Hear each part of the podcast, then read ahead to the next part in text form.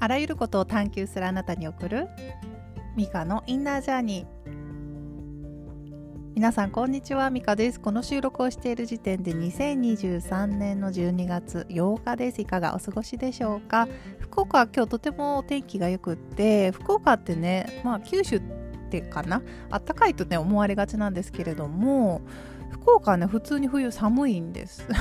宮崎とかねまたちょっと違うと思うんですけれども福岡結構寒くてですねで日本海側なので意外にあの冬の間はこうどんより模様が続いているんですけれども今日はねすっきり晴れて気持ちのいい一日でした。皆さんがお住まいのエリアはいかがでしたでしょうか？では今日も皆さんにとって気分転換になるような時間をお届けしたいと思いますのでどうぞ最後までお付き合いください。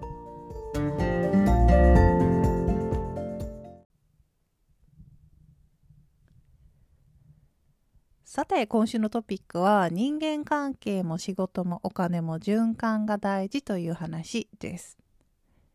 今年は大小いろいろ気づきが個人的にあった年なんですけれどもまあその気づきの一つがこの循環についてで、ちょっとねスピリチュアルな話になってしまうんですけれどももっと言えばこのエネルギーの循環がすごい大事なんだなっていうことに気づいたので今日はちょっと思い切ってこの話をしてみたいと思います。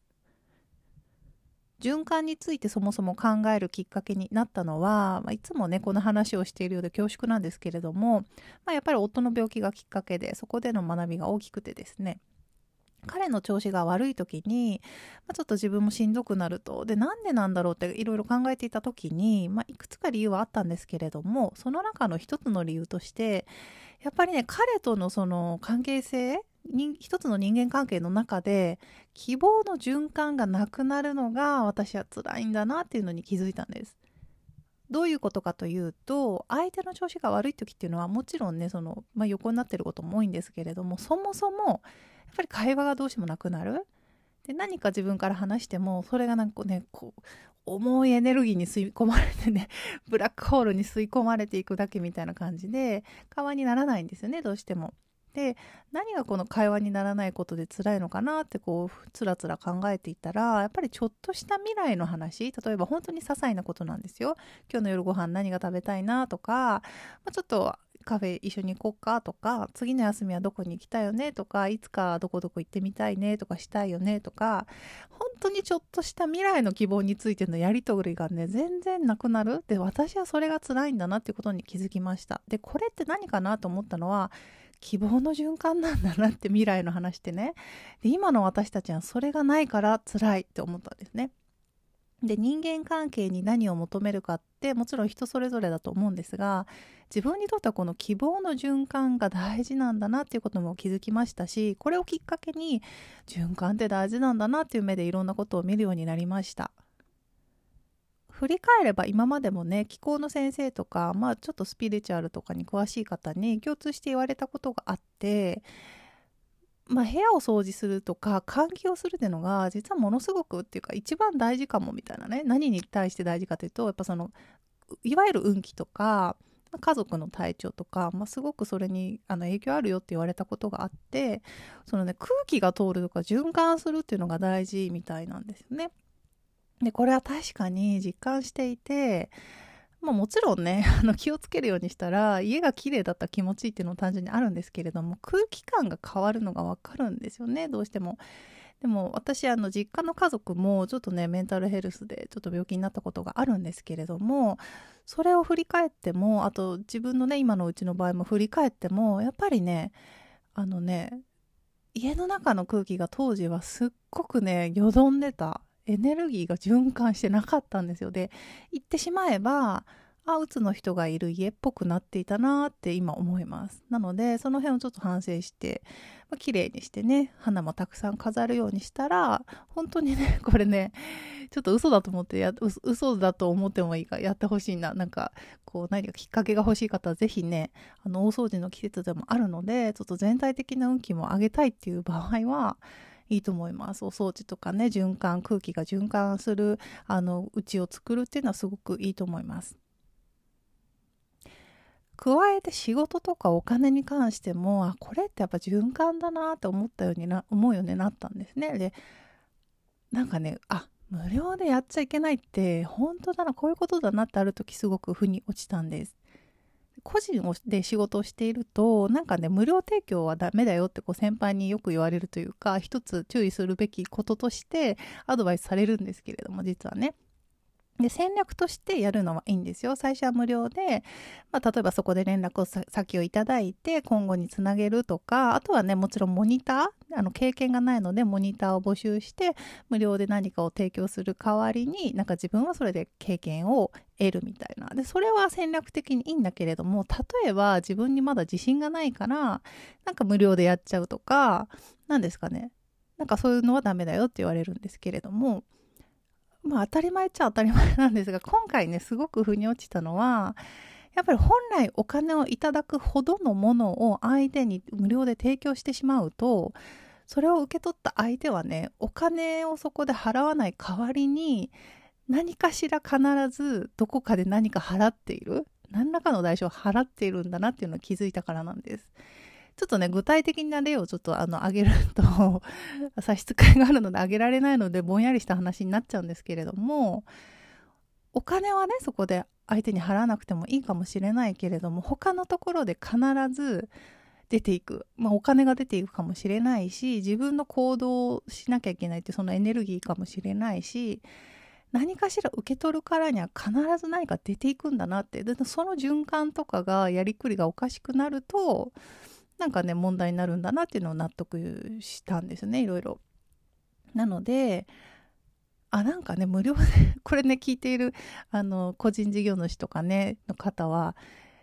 あのこれねほんとそうだなと思ったんですよ無料でしちゃいけないっていうのは実はお金をいただいて相手からいただく方が実はシンプルで相手のためにもなるんですよね。脅すわけでは本当にないんですけれども例えばこのポッドキャストもあの私が基本的にしたくてしていることなんでこれは全然無料でいいと思ってるんですがでもねやっぱちょっと注意してもらった方がいいのかなってちょっと思い出したんですよで私に対してじゃなくてもいいんですよこれは私に対してじゃなくてもいいので例えばこれを聞いて何かしら受け取ったなと思う場合は必ずその分のエネルギーをどっかに流した方がいいと思います。何でもいいんですよ。例えば、これを聞いてちょっと元気になったなと思ったら、元気になったっていうそのね、自分からそのエネルギーをこう、パーンって放つイメージでもいいし、なんかそれを糧にしてちょっと何かをする？行動する、まあ掃除するとか挨拶するでも何でもいいんですけれども、あと誰かにこういう話聞いたんだよって話すアウトプットもエネルギーを流すことになると思うのでいいし、なんかね、流すっていうのがすごい大事だなって思ったんです。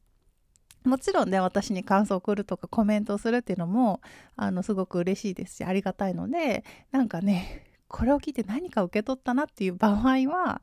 ちゃんとその分何かを出した方がいいということをここでお伝えしておきます。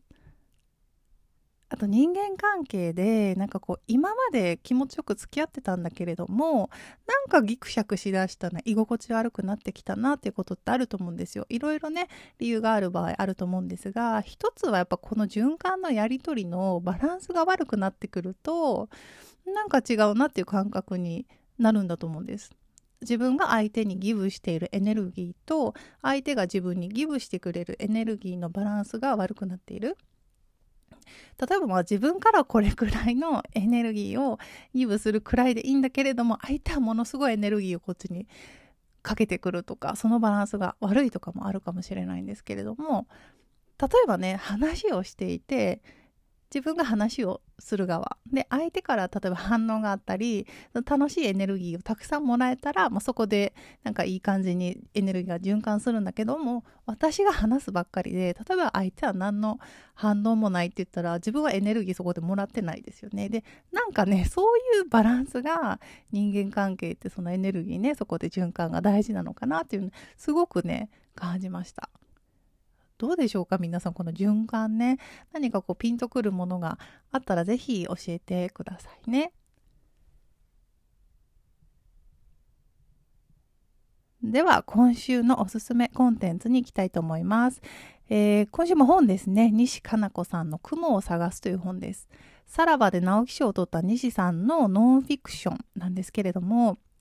今年の春かな出版されていて書店でもねちょっと気になって見かけてはいたんですけれども彼女がカナダでがんになったっていうお話でそれをちょっと聞いていたのでちょっと今その話を読むこうテンションになれないなと思って読んでいなかったんですけれども最近ちょっときっかけがあって手に取ってであの昨日ですね購入して読みましたでよかったんですよこれが。私今年一番好きな本じゃないかな多分。西さんがバンクーバーでがんを宣告されて治療してっていうそのプロセスが丁寧に書かれているんですけれどもそのね最初にお医者さんにかかろうと思ったきっかけからしてもうすでにドラマチックというかなんかねあーって心を何ですかねこう一気に引き込まれる感じで。で治療中に支えてくれた、まあ、現地の友人たちとかあとがんサバイバーのね人たちのサポートであったりあと実際に治療にあたる医療関係者の方々のね、なんかすごく個性的なあの面々のこととか、あとちょうどね、多分コロナの頃だったので、現地はどんな感じだったとかね、あと私はすごく印象的だったのは、バンクーバーは、まあ、日本特に東京ほどなんかこう広告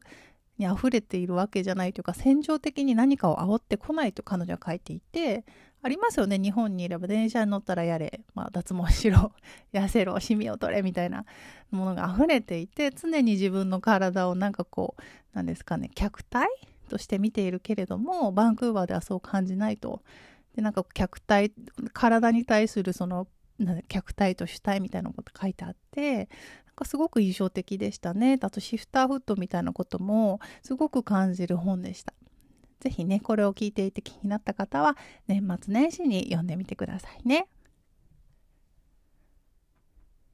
さて、では今日も、おまけの、おまけ話の前に今日は3つお知らせがあります。1つ目は、前回もお伝えしたオンラインミーティングのお知らせです。12月23日の土曜日、えー、日本時間の10時から12時にこの番組を聞いてくださっている皆さんを対象にオンラインミーティングお話し会をしたいと思います。テーマは2023年の気づきですね。えー、今年こんなことがあってこういうことに気づきましたっていう話を皆さんにしていただこうかなと思っています。もうすでにね、何かあのお申し込みいただいてますので、気になる方はぜひ、えー、info.mikasdo.gmail.com までご連絡ください。2つ目は、えー、2024年の年間往復書簡のお知らせです。1年に一度、あの、年始にだけ募集をするんですけれども、えー、この往復書簡1年間で私とメールのやり取りを行うサービスです。オンラインでね、皆さんのお話を引き出していくインタビューのサービスもあるのですが、こちらは話すよりも書く方が自分には合っている。書くことで、まあ、自分の思考とか感情を整理したり、深掘りしたり、こうじっくり向き合っていきたいという方におすすめのサービスです。1年間で30通を上限にやり取りしていきます。リピーターの方もいらっしゃるので、新規のクライアントさん2名だけ募集したいと思います。気になる方はまたノート、NOT の方にリンクを貼っておきますので、こちらをご覧くださいね。3つ目は何度かお知らせしておりますメンタルヘルス当事者のパートナーをお持ちの方に向けた LINE 公式についてです。私自身がね、そのパートナーということもあって、えここ 何年かのね、知見をシェアしておりますので、こちらも、このポッドキャストの情報欄、あるいは私のインスタアットマークミカアンダーバース像にリンクを載せておきますので、こちらから登録してください。では、ちょっと長くなりましたが、今日のおまけ話は、いや、もう、なんかね、久しぶりにちょっと恥ずかしいなと思ったことをやらかしてしまったので、ちょっとここで成仏させたいと思うんですけれども、え先日ですね、珍しく私夜出かけまして、えー、まあ、フランス商工会議所のクリスマスパーティーにお声がけいただいて行ってきたんですけれども、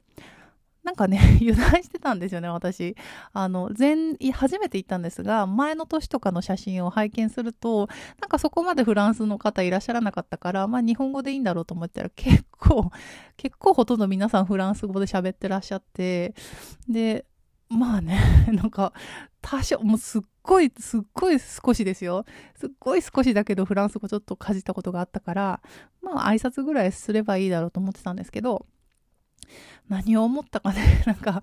いやなんかね、私が受付に行った時、前の人がね、オーバーって言ったんですよ。オーバーってさよならっていう意味なんですけど、あ、ここでオーバーって言うんだっけと思って、なんか次に会った方になんか、はじめましてっていう時になんか、なんか得意げになんかこう、オーバーって言っちゃって、なんかそこで、あ、オーバーはさよならですってこう突っ込まれて、あ、そうなんだ。普通にボンソワでよかったみたいなね。いや、なんかこの、何ですかね、新しい言語というか、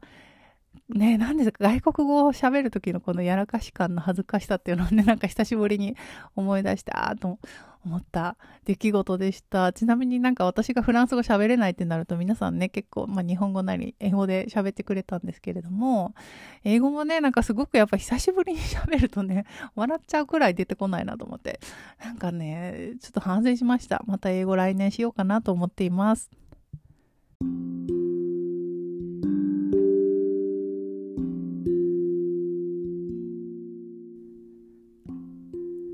それでは今日も最後までお聴きいただきありがとうございました。Apple Podcast もしくは Spotify で聞いてくださっている皆さん、ぜひ星をつけていただけると嬉しいです。ではまた次のエピソードでお会いしましょう。さようなら。